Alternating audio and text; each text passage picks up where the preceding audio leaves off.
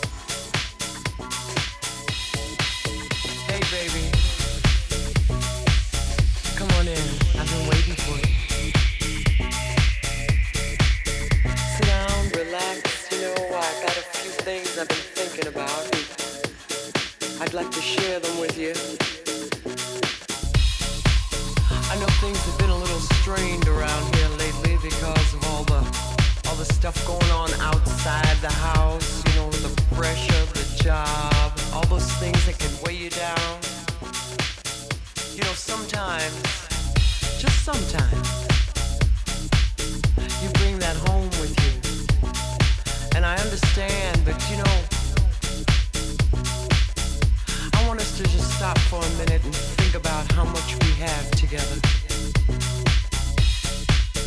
I'm not talking about the material things, you know, I'm I'm talking about the years that we've given to each other. The laughter, the tears, the joy, and oh yeah, we can't forget about the heartbreak. But hey, we're still together. Because we have to be, but because we want to be.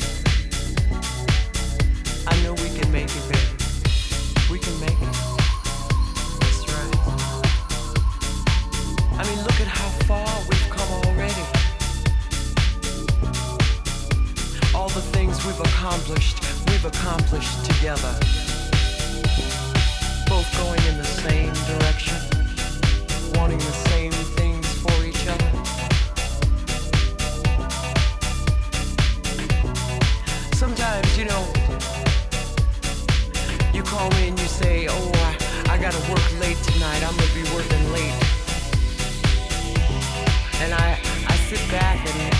start to wonder about who you're working with and uh, what you're working on.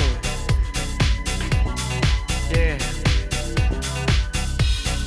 And I might get a little upset. but then, you know, you come home and you always find some little way to let me know I got no reason to worry. Oh, yeah. Know you love me. I know you're out there working for me and these kids so you can buy things that we like. But you know something? Those things are nice, baby, but if you really want to know what I need, I need you. That's right. Yeah, I need you. I need more time with you. Need time with your arms around me. More times to appreciate each other. That's what we need together. And more time for all those little things that we do for each other. Because you know, little things add up. That's right. They make big things. It's all those little things that can make a woman feel so special, so loved and so adored. And you do that. Yeah, you can make me feel adored. You do it when you want to. What about me? Oh, yeah, I know, I know I have my moments too. When I can get on your nerves, uh-huh. But I want you to realize that taking care of a home, working every day, that can start to wear anybody down. So when you come home at night, maybe it's not lingerie and champagne like it used to be. But you know what's there?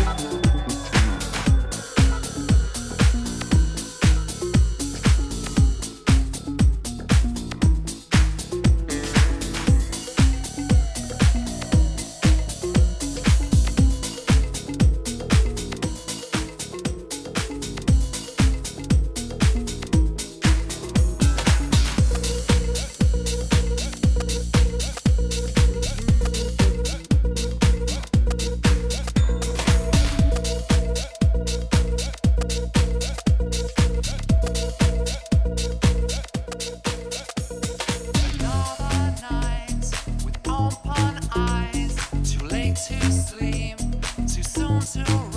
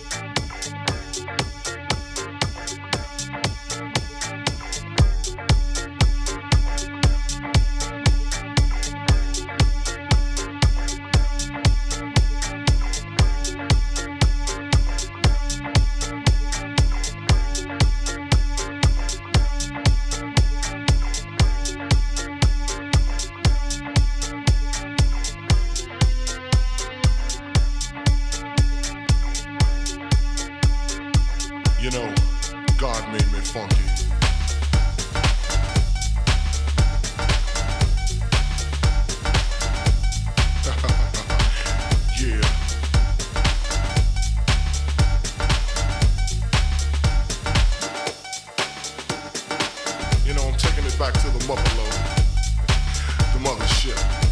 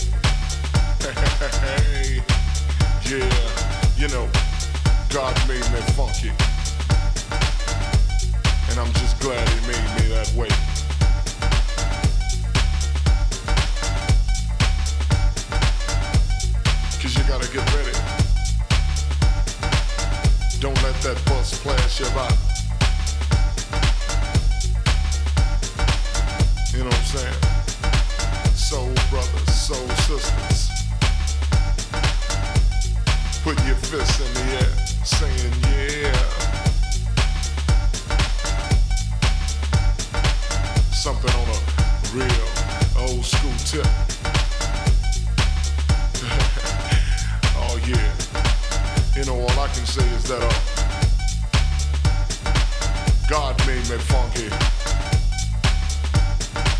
And I'm glad he blessed me that way. Yeah. Now that's what I'm screaming. You know, we gotta get together. Clean up the neighborhoods.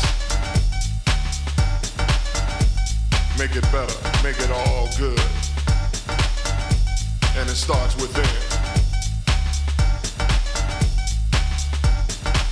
You know, it's time to put up or shut up. You know, we gotta make a change somehow, some way. As my man Visual would say. Oh yeah. You know that uh, God made me funky. and I'm glad he blessed me that way.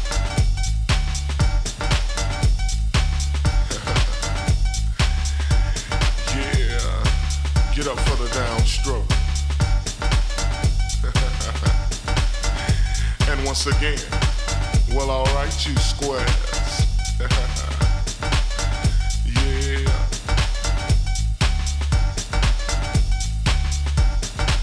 It's time to move on, groove on. Before you get loosed on. You know God made me funky.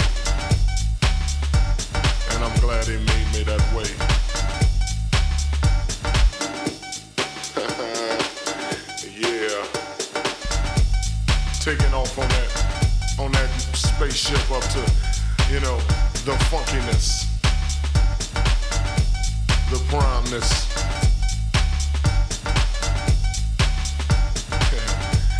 Must I say it again? Hell yeah. God made me funky. And I'm glad he blessed me that way. Cause I'm one funky brother. Now when I'm talking about the funk, I'm not talking about a smell, you know what I'm saying? I'm talking about a groove. It's a groove that most brothers can't achieve. You know what I'm saying? You got to be funky to get some of this, you know what I'm saying? To understand a groove like this, you got to be funky. And if you ain't funky, I don't worry about it. Cause you can't understand my groove. My groove is so perplexed, you know, comes from a way back, you know. Like I said, George Clinton, James Brown. yeah, back in them times. You know. When funk is that all we had, you know what I'm saying? Uh. Uh. Uh.